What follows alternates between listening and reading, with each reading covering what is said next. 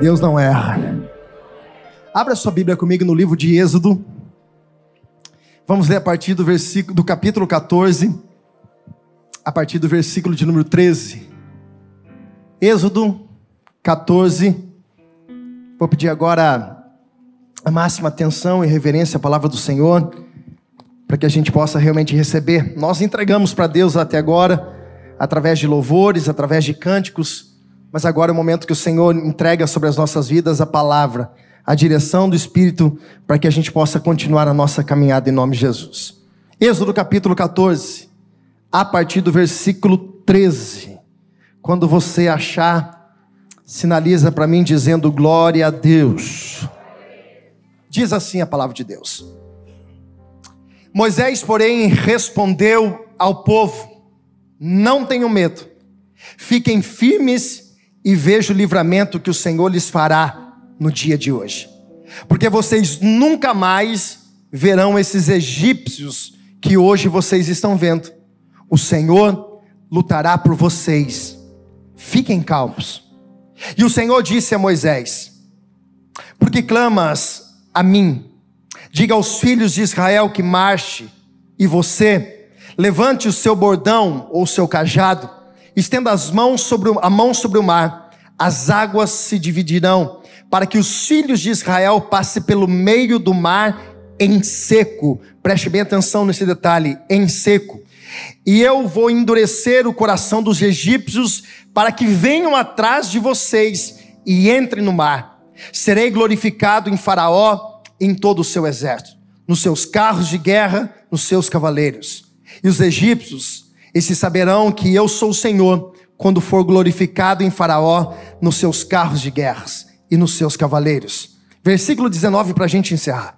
Então o anjo de Deus, que ia diante do exército de Israel, se retirou e passou para trás deles. Também a coluna de nuvem se retirou de diante deles e se pôs atrás deles. Fecha os seus olhos, se você puder, curve a tua cabeça e você vai agora orar para que o Espírito Santo de Deus revele sobre o teu coração o poder da palavra e que você saia daqui hoje alimentado pelo Espírito Santo em nome de Jesus. Pai, nós te damos graça pela tua bondade, pela tua fidelidade, por todo o teu cuidado em nossas vidas, ó Deus. Até agora fomos nós que entregamos ao Senhor e pela tua misericórdia, ó Deus, pela tua graça, nós, o Senhor recebeu da nossa adoração. Mas a tua bondade, a tua misericórdia é tão grande sobre as nossas vidas, que neste momento, ó Deus, é o momento que o Senhor vem falar com a tua igreja. E nós estamos aqui, ó Deus, para ouvir não aquilo que nós queremos, nós estamos, ó Deus, aqui para ouvir aquilo que nós precisamos, como a igreja, reunidas para adorar e exaltar o teu santo nome. Por isso, ó Deus, a minha oração, mais uma vez, é: usa a minha vida, usa, ó Deus, os meus lábios para que eu venha transmitir, ó Deus, não aquilo que o meu coração deseja, mas aquilo que o Senhor tem lançado e preparado como um banquete para essa noite, em o nome de Jesus. Pai, nós repreendemos todo mal. Nós repreendemos todo espírito de distração, nós repreendemos, ó Pai, tudo aquilo que possa de alguma forma atrapalhar a tua palavra de chegar aos nossos corações. Que nem um ruído, ó Deus, entre a tua palavra e os nossos ouvidos, o nosso coração tenha nesse percurso e a tua presença em nós permaneça para que o nome do Senhor seja exaltado e glorificado. E se você crê que Deus vai falar contigo, diga graças a Deus. Olha para quem está do teu lado e fala assim: essa palavra é para mim hoje, irmão. Queridos, com toda certeza, esse é um dos textos mais conhecidos da palavra de Deus. E talvez você possa perguntar, pastor, o que podemos extrair de novo dentro de um texto que por inúmeras vezes nós já ouvimos? O grande problema nós é muitas vezes chegarmos aqui armados e acharmos que nós já sabemos de tudo e o que o Senhor pode tratar através da sua palavra. Por mais que nós conhecemos, por mais que nós temos experiências com Deus, o nosso Deus é um Deus que traz coisas novas. O nosso Deus é um Deus que revela coisas novas em nós. E eu quero que você, de verdade, que você abra o teu coração, teu entendimento, para que essa palavra possa realmente ser como uma boa semente, e ela é, mas que ela encontre um coração como uma terra fértil, e ela possa produzir os frutos que são designados para essa noite, em nome de Jesus. Só para nível de introdução, eu quero falar um pouquinho sobre o contexto dessa história. Êxodo capítulo 1, versículo 5, vai dizer que 70 homens da família de Jacó e principalmente José, que através de José, aquele que foi rejeitado pelos irmãos, que passou por todo o processo, agora já sendo governador no Egito, ele traz a sua família, traz a sua casa para morar no Egito. E por passar do tempo, a história vai dizer que esses homens que eram 70 passaram a ser mais de 2 milhões e meio. E esses homens agora, não sendo mais pelo governo daquele faraó, qual conhecia José, Agora, a nação de Israel, o povo hebreu, está debaixo de um jugo de um homem com um coração mau. E o Êxodo capítulo 3, só para a gente correr, vai dizer que Deus levanta Moisés, depois de todo um processo, para libertar o povo de Israel, para libertar os hebreus das mãos dos egípcios. E você também sabe a história, estou apenas relembrando para que a gente possa contextualizar. A Bíblia vai dizer que o Senhor começa a enviar algumas pragas. E a décima praga é a praga que morre os filhos primogênito daquele que não tinha marca de sangue sobre os umbrais da porta. A Bíblia vai dizer que agora no Êxodo capítulo 12, esse povo que era uma multidão está saindo do Egito, já não são mais escravos. Agora eles estão caminhando para uma terra que Deus prometeu. Só que até o momento em que eles são liberados dessa terra, do Egito, até eles chegarem a esse lugar, aonde Deus levou, estava levando eles, existe um caminho. E a Bíblia vai dizer o que? No capítulo de número 13, versículo 17, que Deus não os levou pelo caminho mais rápido. Deus não os levou pelo caminho mais fácil. Por quê? Porque existiam filisteus, e esses homens filisteus eram homens de guerra. E aí, eu fico perguntando, e como você também, qualquer dia, ou um dia você deve ter perguntado: por que, que as coisas para mim parecem que são mais difíceis? Você olha para uma situação e parece que ela está sendo fácil de resolver, ou nós traçamos na nossa ideia que esse caminho talvez seja mais fácil. Aí Deus, com toda a sua sabedoria e com todo o seu governo, diz: não vai por esse caminho, vai pelo caminho do deserto. Quando fala deserto, Mateus, vem logo algo na nossa cabeça. O que é? Deserto é luta. Nós aprendemos num cretês que diz assim: Ah, eu estou no deserto. Se eu estou no deserto, que eu estou passando por um momento de luta. Preste atenção e olhe para cá. Nem todo deserto. Existem alguns desertos que somos nós que plantamos na nossa vida e, consequentemente, nós vamos colher. Mas existem caminhos que Deus nos leva, que nós não entendemos, que talvez para nós seriam caminhos, teriam outros caminhos mais fáceis, mas Deus nos leva para o caminho mais longo e para o caminho do deserto. Por quê? Porque Deus usa o deserto para preparar os filhos dele para receber a sua promessa. Preste atenção. Se o povo de Israel vai pelo caminho mais fácil, eles iam encontrar batalha. E o povo de Israel não estava preparado para a batalha. Eles iam desistir já, eles iam retroceder, porque eles estavam metros do Egito. E se eles já estavam um pouco distante e disseram, daqui a pouco a gente vai falar, nós preferíamos voltar a ser escravo, imagine uma distância curta.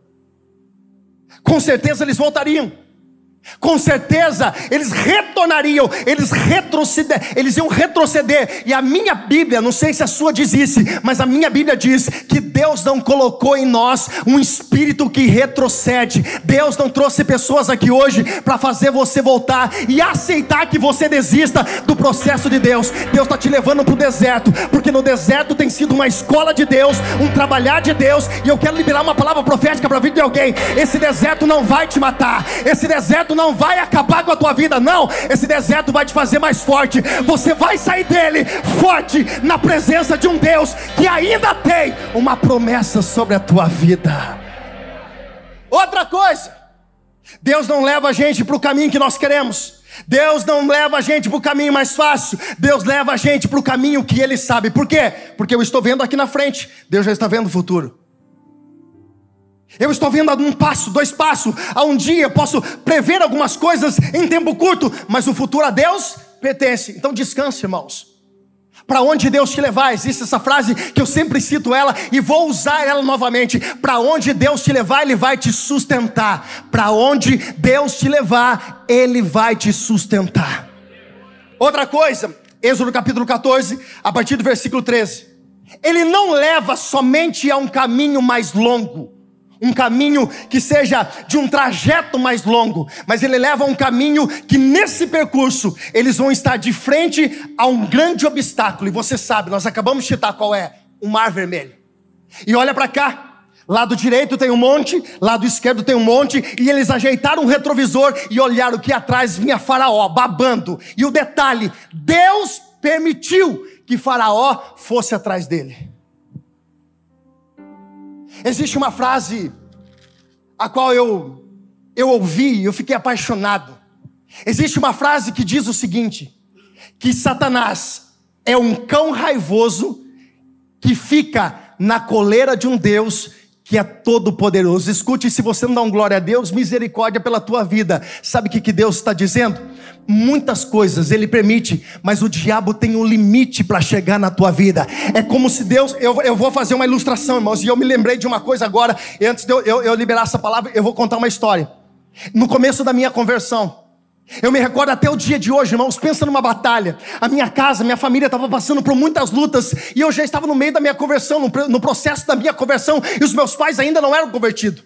Aí um dia o Espírito de Deus me acordou pela madrugada, Tomás, e, e disse assim: ó, se posicione em oração. Eu disse, como assim? Eu levantei, e eu me lembro até hoje, minha mãe ainda mora nessa casa, numa chácara. Eu abri o portão, eu fui até a rua e peguei um giz uma, e risquei a rua. Se alguém passasse aquela hora da madrugada, olhava e falava assim: rapaz, que rapaz louco é esse?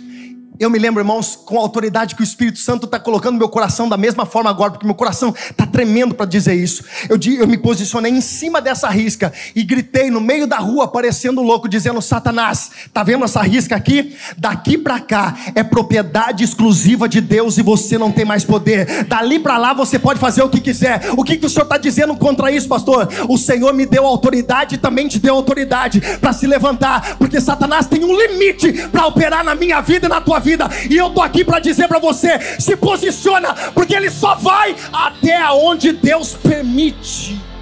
Uh! Se é para aplaudir, aplauda com vontade, irmão.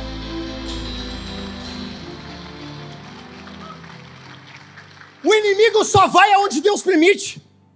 E olha, o interessante desse texto é: está indo para o caminho mais longo, está indo para o caminho que eles achavam que era que não era o mais fácil. Tem um mar na frente, tem montanha dos lados e tem faraó atrás, por permissão de Deus. Pode piorar? Claro que pode. Pode ficar um pouquinho mais difícil? Claro que pode. Olha para o lá e fala assim: mas Deus não perde o controle. Olha para cá, capítulo de número 14, a partir do versículo de número 10. A Bíblia vai dizer que eram os crentes, imagine dois milhões e meio de pessoas reclamando no ouvido de Moisés: estou com fome, estou com sede, estou com frio, estou com calor. Ainda bem que não tinha ninguém da quadrangular Morumbi lá, graças a Deus, porque aqui não tem. Aqui ninguém reclama, irmãos. Aqui tudo é mil maravilha. O que se reclama um pouquinho vem de manhã, à noite não tem. Graças a Deus. Olha para o mundo do lado e fala assim: graças a Deus. Mas lidar com pessoas não é fácil, porque você nunca vai agradar todo mundo. Entenda uma coisa, irmãos, guarda isso no teu coração. Não vai agradar todo mundo nunca. Aí o povo começa reclamar, murmurar, questionar, argumentar contra Moisés. E o versículo de número 12 no final vai dizer: olha, preste atenção, era melhor servir o Egito do que morrer no deserto. Existem pessoas que elas são tão negativas, mas elas são tão pessimistas, mas ela é um absurdo de pessimista que ela pensa numa coisa ruim e numa outra pior. É melhor nós servirmos do Egito do que morrer no deserto. Quer dizer, tem quem é negativo e quem não tem essa presença do Espírito Santo, quem tem a mente fechada, os olhos espirituais fechados, só vê desgraça. Nós estamos no meio de uma pandemia, nós estamos no meio de Não, agora tudo vai acabar. Irmão, deixa eu falar uma coisa para você, trazendo para a vida espiritual, trazendo para os dias de hoje, não tem mais facilidade daqui para frente, não, irmãos. A gente vai ter que ter pulso firme para continuar a nossa caminhada com Deus, a nossa caminhada nessa terra. Não dá mais para ficar chorando leitinho derramado. Não dá mais para ficando ser, é, ser crente mimimi, porque qualquer, qualquer coisinha, aí eu não aguento, eu paro. Não, Deus não colocou em nós, vou repetir o que eu disse agora há pouco: um espírito de covardia, um espírito que retrocede. Deus colocou em nós um espírito que avança. Tá difícil, continua. Tá passando por luta, continua. Tá tendo dificuldade, continua. Tem monte de um lado, tem monte do outro, tem deserto, para tudo quanto é lado, continua. Se Deus disse que vai, vai dar certo e ponto. Olha para cá. Só que pessoas negativas, irmãos, é uma praga. Mas das braba ainda, irmão. Sabe aquela tiririca, Eva daninha, que nasce tudo quanto é lugar? Tinha. E o povo estava reclamando. Agora imagine a cabeça de Moisés. Só que, irmãos, há uma diferença entre quem tem visão espiritual e quem não tem visão espiritual. E eu te explico. Dois milhões e meio de pessoas dizendo: Eu preferia servir no Egito do que morrer no deserto. Eu preferia servir no Egito do que morrer no deserto. Irmãos, eles viviam como escravos. Eles amassavam barro, comia cebola, pepino e melão. E aí eles estão questionando ainda que era melhor voltar para o Egito. Mentalidade, mente fechada, pessoas que não conseguem enxergar com a mente espiritual. Agora, olha Moisés dentro desse contexto, preste atenção. Moisés, no versículo 13, nós acabamos de ler esse, esse versículo. Deus não tinha falado nada para Moisés dizer isso, preste atenção, que eu estou entrando na mensagem agora. Deus não tinha dito para Moisés: Moisés, profetiza agora dizendo que esses egípcios nunca mais serão vistos na face da terra. Deus não disse isso, só que a experiência de Moisés com Deus, de um Deus que fez é, as pragas acontecer, o cajado tornar serpente, e virar serpente, tornar um cajado de novo, todas as experiências de Moisés, Moisés se posiciona. É por isso que você não deve andar com experiência dos outros, você tem que ter experiência com Deus. Olha para cá. Tem gente que parece, irmão, um sanguessuga espiritual. Não está aqui, veio de manhã. É tudo fica pendurado no pescoço. Você tem que ter experiência com Deus. Você tem que ter joelho no chão. Não estou dizendo que ninguém vai orar por você, a igreja ora por você, e a hora que você precisar, nós estamos à disposição. Mas você precisa, irmãos, a tomar posições para ter experiência, porque quando os dias maus vierem, você traz à sua memória aquilo que te dá esperança. Moisés disse: opa, peraí. Está todo mundo reclamando, mas eu tenho experiência com Deus. Olha a palavra que, que Moisés disse no meio daqueles homens: vocês nunca mais. Ei, ei, Moisés estava dizendo assim: ó, preste atenção e olhem para cá. Moisés chamou a resposta ainda. Moisés disse: olhem para cá, esses inimigos que vocês estão vendo hoje, vocês nunca mais verão. Pega essa palavra que eu disse agora, guarda dentro do teu coração e tu vai entender. Palavra tem poder. Deixa eu dizer uma coisa para você de novo: palavra tem poder. E eu vou dizer mais uma vez para você guardar no teu coração, porque esse versículo é principal dentro da mensagem, e você vai entender o porquê daqui a pouco. Palavra tem poder. Moisés disse: vocês nunca mais vão ver esses egípcios só que Deus não tinha falado nada. Só que existe um Deus que procura nessa terra pessoas ousadas, que falem na presença do Espírito Santo. E Deus, Ele tem poder para sustentar a palavra profética de quem tem intimidade com Ele. Olha para quem está do teu lado e fala assim: ó, Deus está te esperando.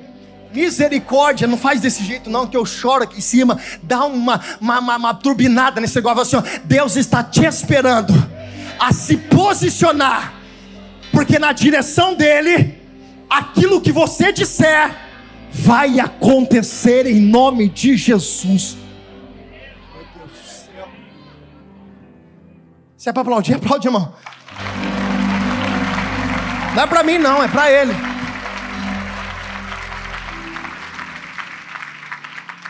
Escute uma coisa. Versículo 15. Olha para cá.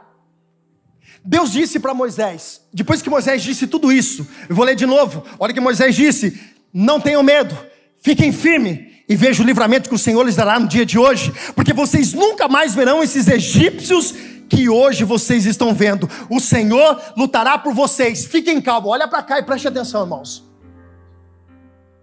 Tá vindo uma multidão atrás. Os caras estão vindo com 600 carros e cavalos. Só para você entender, esses carros e cavalos representam pelo menos 600 tanques de guerra nos dias de hoje.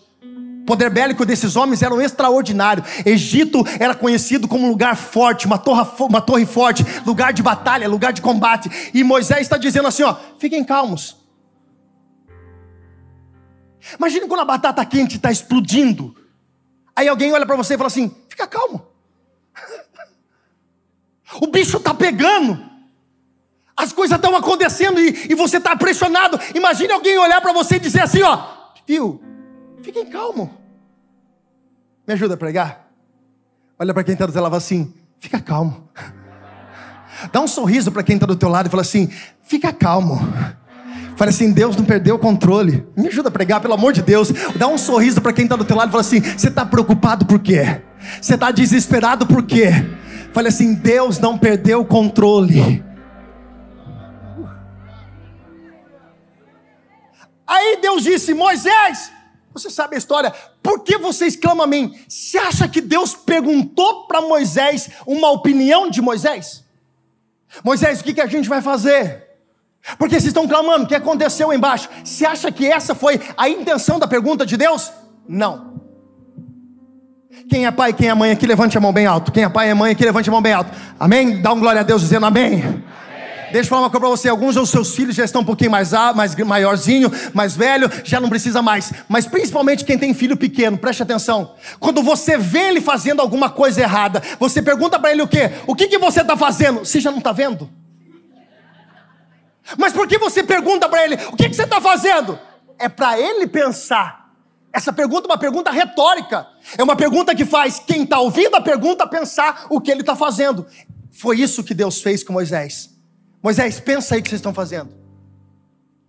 Moisés, a pergunta para vocês, eu sei o que eu tenho que fazer. A pergunta é: você realmente crê naquilo que você acabou de profetizar agora atrás?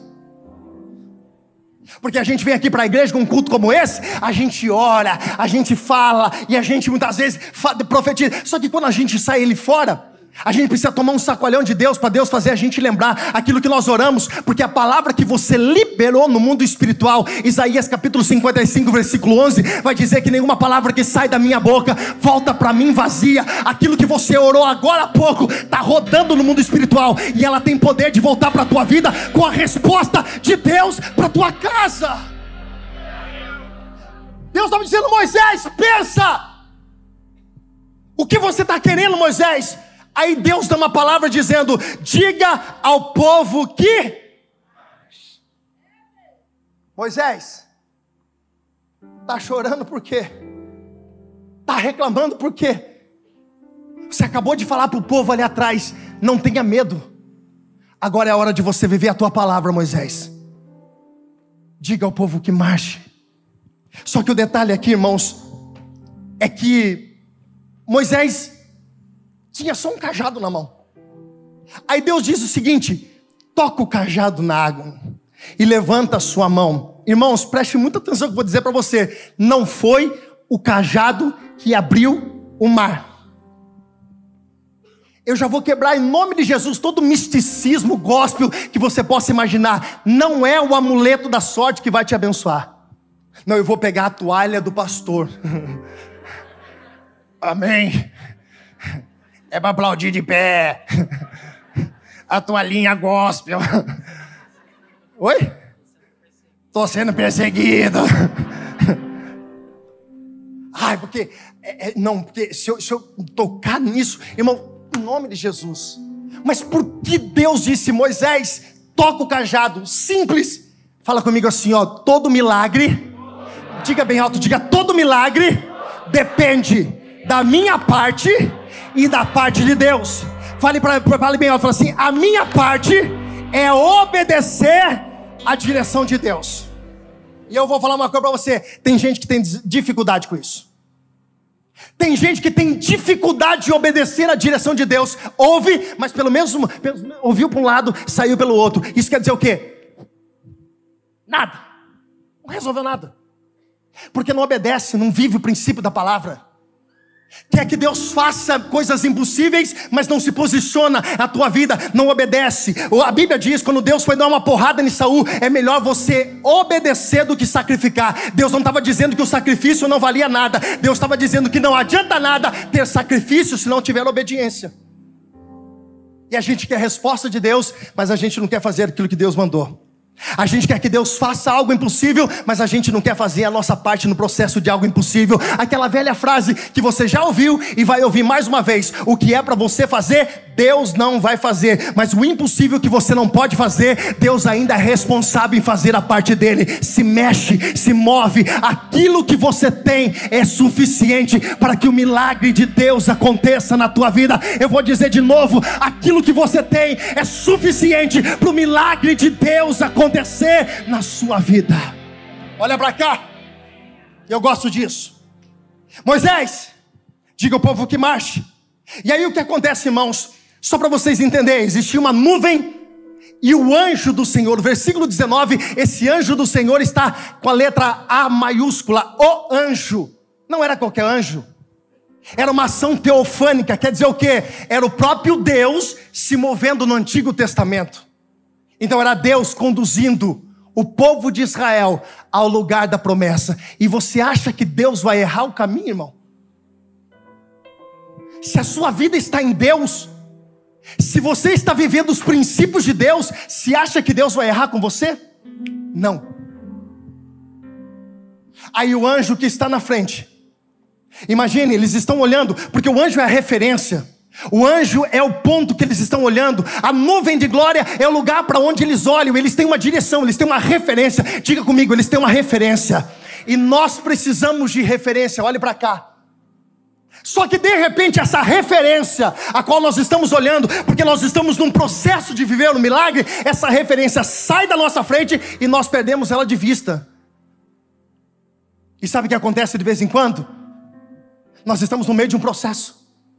Nós estamos vivendo um milagre, nós estamos a ponto de viver algo extraordinário na nossa vida, mas de repente a nossa referência some, parece que nós não estamos vendo Deus. Eu não sei se foi só com você, ou comigo já. Várias vezes eu orei dizendo: Aonde está Deus? Aonde, aonde Deus está? Que Ele não está vendo que eu estou passando por essa prova. E a gente gosta de negociar com Deus, a gente é bom disso. A gente fala assim: não, Deus, eu tenho sido fiel na tua casa. E a gente tem todos os argumentos gospel para apresentar diante do Senhor. E a gente às vezes perde essa referência. Aí parece que Deus faz um silêncio no céu, olha para cá. E parece que a gente não enxerga Deus. Aí alguns, não é o nosso caso, dizem: é, realmente, Deus nos abandonou. Existe uma frase que diz assim: Deus pode até sumir da tua vista, mas Ele nunca vai sumir da tua vida. Quando Deus está em silêncio, Deus está trabalhando na sua vida vida. Eu vou dizer de novo, porque tem muita gente aqui orando e talvez não está obtendo resposta. Existe um silêncio de Deus. Eu tenho uma resposta do Espírito Santo de Deus para a tua vida. Deus está trabalhando na sua vida. Eu vou dizer de novo até você dar um glória a Deus, porque o Senhor é bondoso sobre as nossas vidas. Deus está trabalhando na tua, na minha, na nossa que, que estava acontecendo agora? O anjo do Senhor que estava à frente foi atrás. Por quê? Porque atrás tinha Faraó, atrás tinha egípcios. Atrás, provavelmente, se o Senhor não faz isso, é por isso que a gente muitas vezes está focado tanto em uma coisa, a gente está tão focado no mar vermelho, que a gente acha que só tem o mar vermelho, irmãos. Enquanto Deus está em silêncio, Ele está te dando livramento. Tem pessoas que hoje, essa semana, teve livramentos que Deus te deu e você viu. Olhe para cá e preste atenção. Só que você nem imagina quantos livramentos o Senhor te deu ainda essa semana e você nem sequer se viu. Você nem imagina que quando você achava que Deus não estava te respondendo, Deus estava te livrando, porque existe uma promessa sobre a nossa vida, e eu quero que você coloque a mão sobre a tua cabeça, e eu quero liberar essa palavra sobre a tua vida. Mil cairá ao nosso lado, dez mil cairá à nossa direita, mas nós somos protegidos pelo anjo do Senhor, pela presença de Deus, porque o Senhor é o nosso socorro, bem presente na hora da angústia, o Senhor é a nossa proteção, o nosso baluarte. Oh! Olha para cá.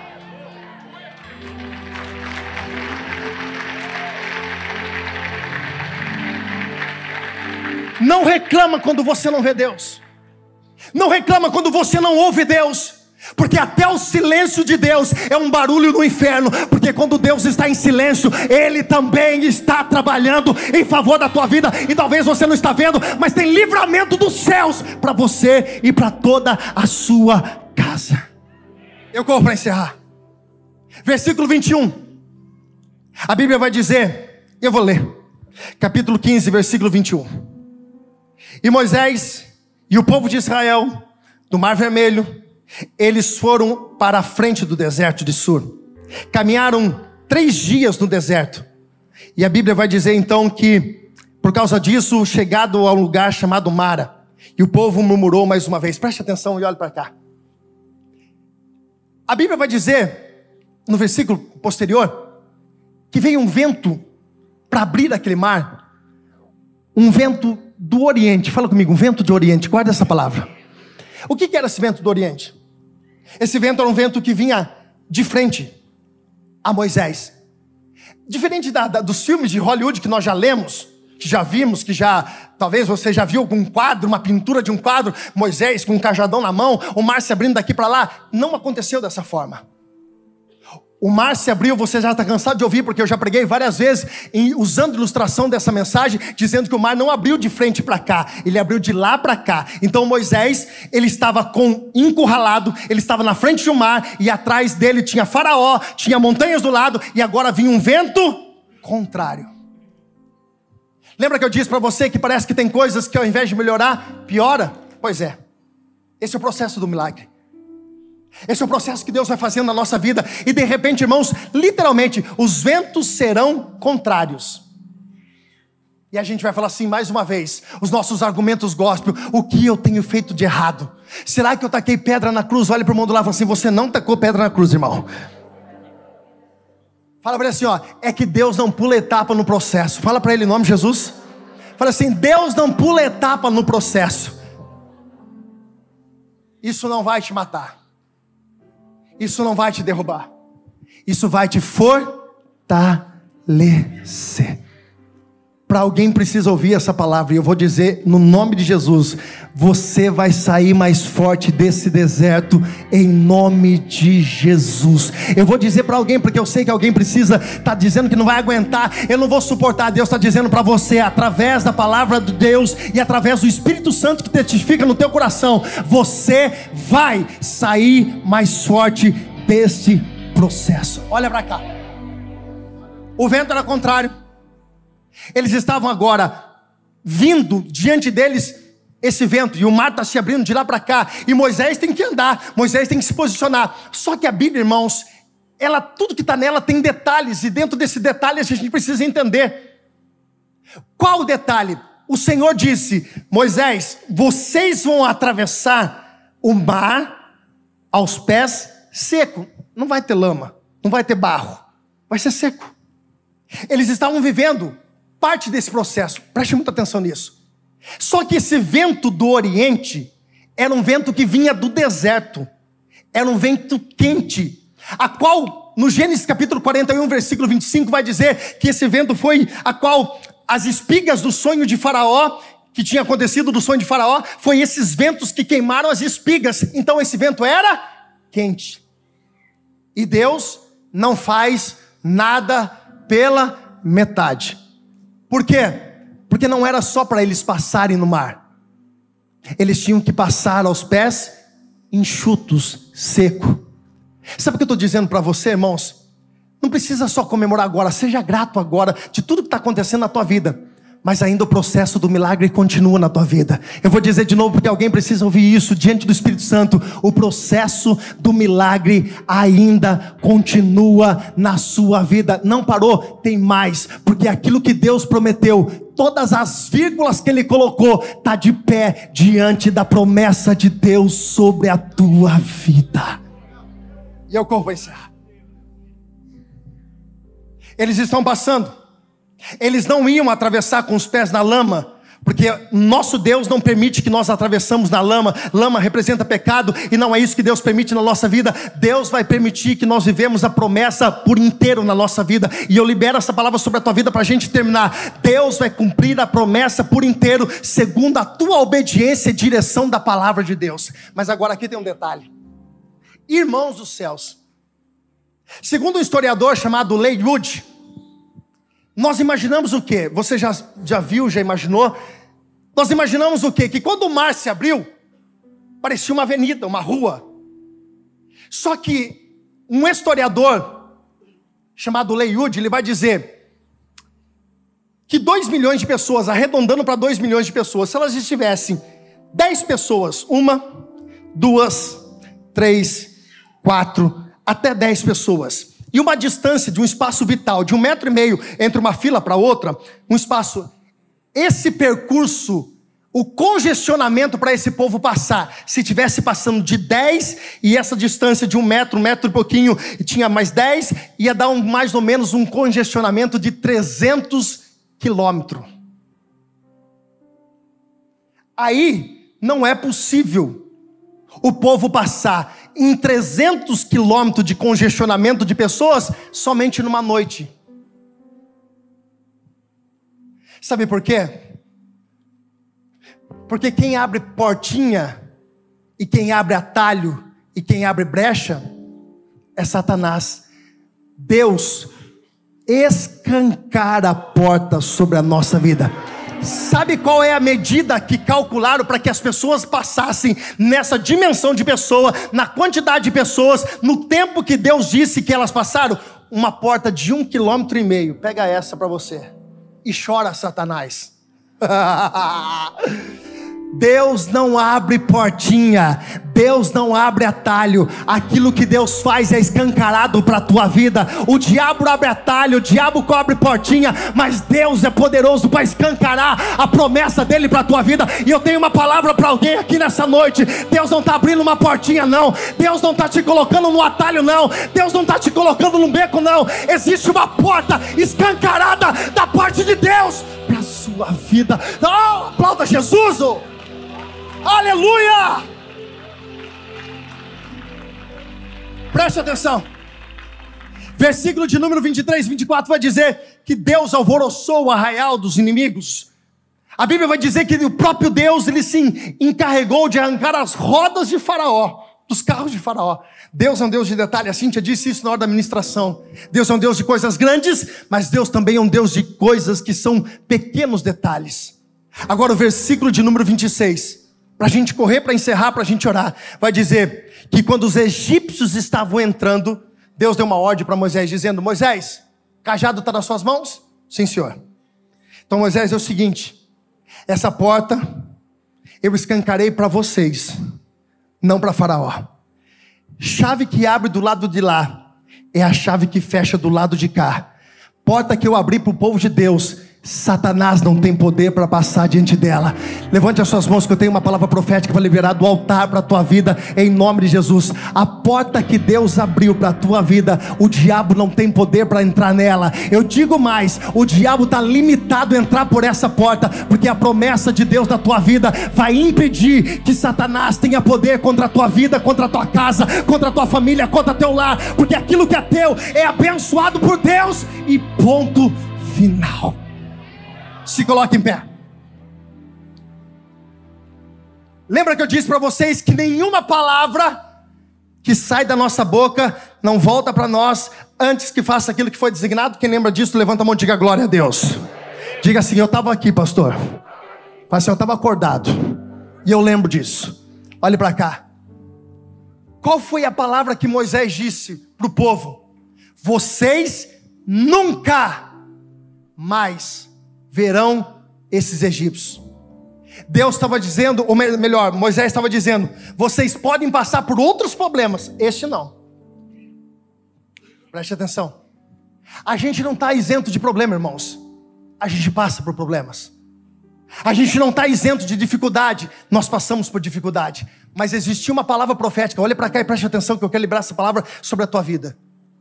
Deus usou, ou melhor, Moisés usou da ousadia, da experiência que ele tinha com Deus para dizer o seguinte: esses egípcios vocês nunca mais verão. E aí o que está acontecendo agora? O mar que se abriu para o povo de Israel passar. É o mesmo mar que agora que está fechando para que os inimigos de Israel morressem diante de uma palavra profética de um homem que confiava tinha experiência com Deus. Olhe para cá e preste muita atenção.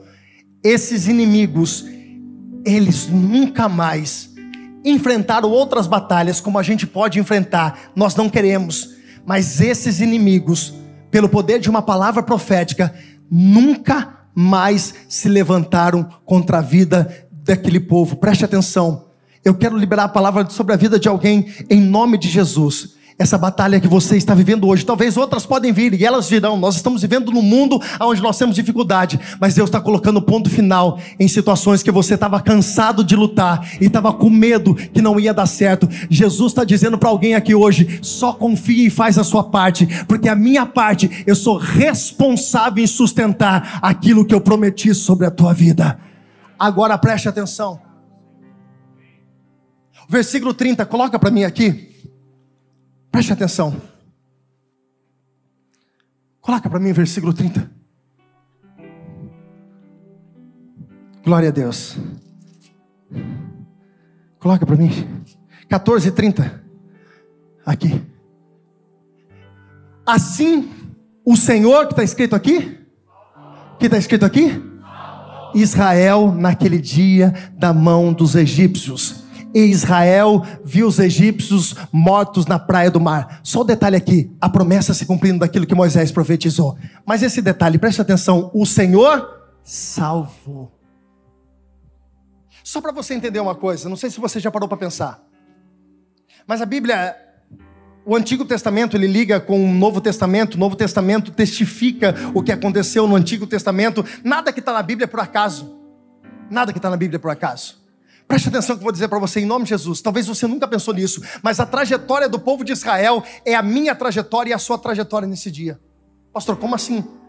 São tempos distintos? São tempos diferentes? Pois é, mas é uma ilustração que nós precisamos entender que esse processo do povo de Israel é o mesmo processo que eu vivo desde o dia que eu entreguei a minha vida para Jesus. Pastor, me prove, eu te provo. Egito, a minha vida do passado. Eu estava escravizado. Pastor, eu nasci na igreja, mas se não fosse pela misericórdia de Deus, se não fosse pela graça de Jesus, se não fosse pelo amor de Jesus, nós estávamos condenados até o dia de hoje. Nós fomos libertos do Egito, velha vida. A travessia do Mar Vermelho, batismo nas águas. O deserto é a nossa caminhada, é o nosso dia a dia. Se você for continuar lendo o livro de Êxodo, você vai ver as outras dificuldades que Israel passou. É a nossa vida. Sabe aonde você vai ter 100% de paz? Quando Jesus voltar a buscar a tua igreja, quando Jesus voltar a buscar a sua noiva, quando Jesus vier nos resgatar, aí nós teremos paz. Não vai ter mais problema, não vai ter mais dor de cabeça, não vai ter mais conta para pagar, não vai ter mais cartão de crédito para pagar, não vai ter mais problema dentro de casa, vai estar tudo resolvido. Mas enquanto nós estamos nessa terra, é um deserto, é um processo. Fácil? Não. Mas se Deus está na minha vida, eu posso todas as coisas naquele que me fortalece. E qual é a promessa que Deus tem para minha vida? Salvação. Canaã, a bodas do cordeiro. Deixa eu dizer uma coisa para você. Tudo que está na Bíblia, guarda isso no teu coração e nunca mais esqueça. Deus não tem prazer em só te abençoar, porque isso é fácil. Ele diz, as coisas acontecem através da sua obediência, nós acabamos de falar isso, mas tudo que está na Bíblia, irmãos, está ligado para uma coisa, sabe qual? A tua salvação. Tudo que está na Bíblia, tudo que acontece na Bíblia, tudo que você passa, todas as coisas que Deus permite, tudo tem um propósito de Deus final na sua vida, qual é? A salvação. Nada que acontece deixa de estar ligado para uma coisa, para a tua salvação, porque para Deus é mais importante você estar tá salvo do que você vencer uma batalha. É por isso que de vez em quando Deus permite que os faraós corram atrás de nós. Escute, irmãos, não foi Satanás que permitiu o faraó ir atrás do povo de Israel, foi Deus. E tem hora que Deus te leva para um deserto. Tem hora que Deus te leva nos lugares encurralados, que você não sabe o que fazer. A única coisa que você tem que fazer é o que Moisés fez: clamar. Aí Deus disse: marche. Escute uma coisa: Deus prefere te ferir do que te perder. Deus prefere te ferir do que te perder. E volto a dizer, para Deus, Ele não quer só te abençoar, porque Deus é abençoador. Ele quer que a salvação esteja sobre a tua vida, porque um homem pode ganhar o mundo inteiro e perder a sua própria alma. E a pergunta é: como você chegou aqui hoje? Será que Deus não está permitindo umas batalhas na sua vida para você entender que você está fugindo do propósito de salvação na tua vida?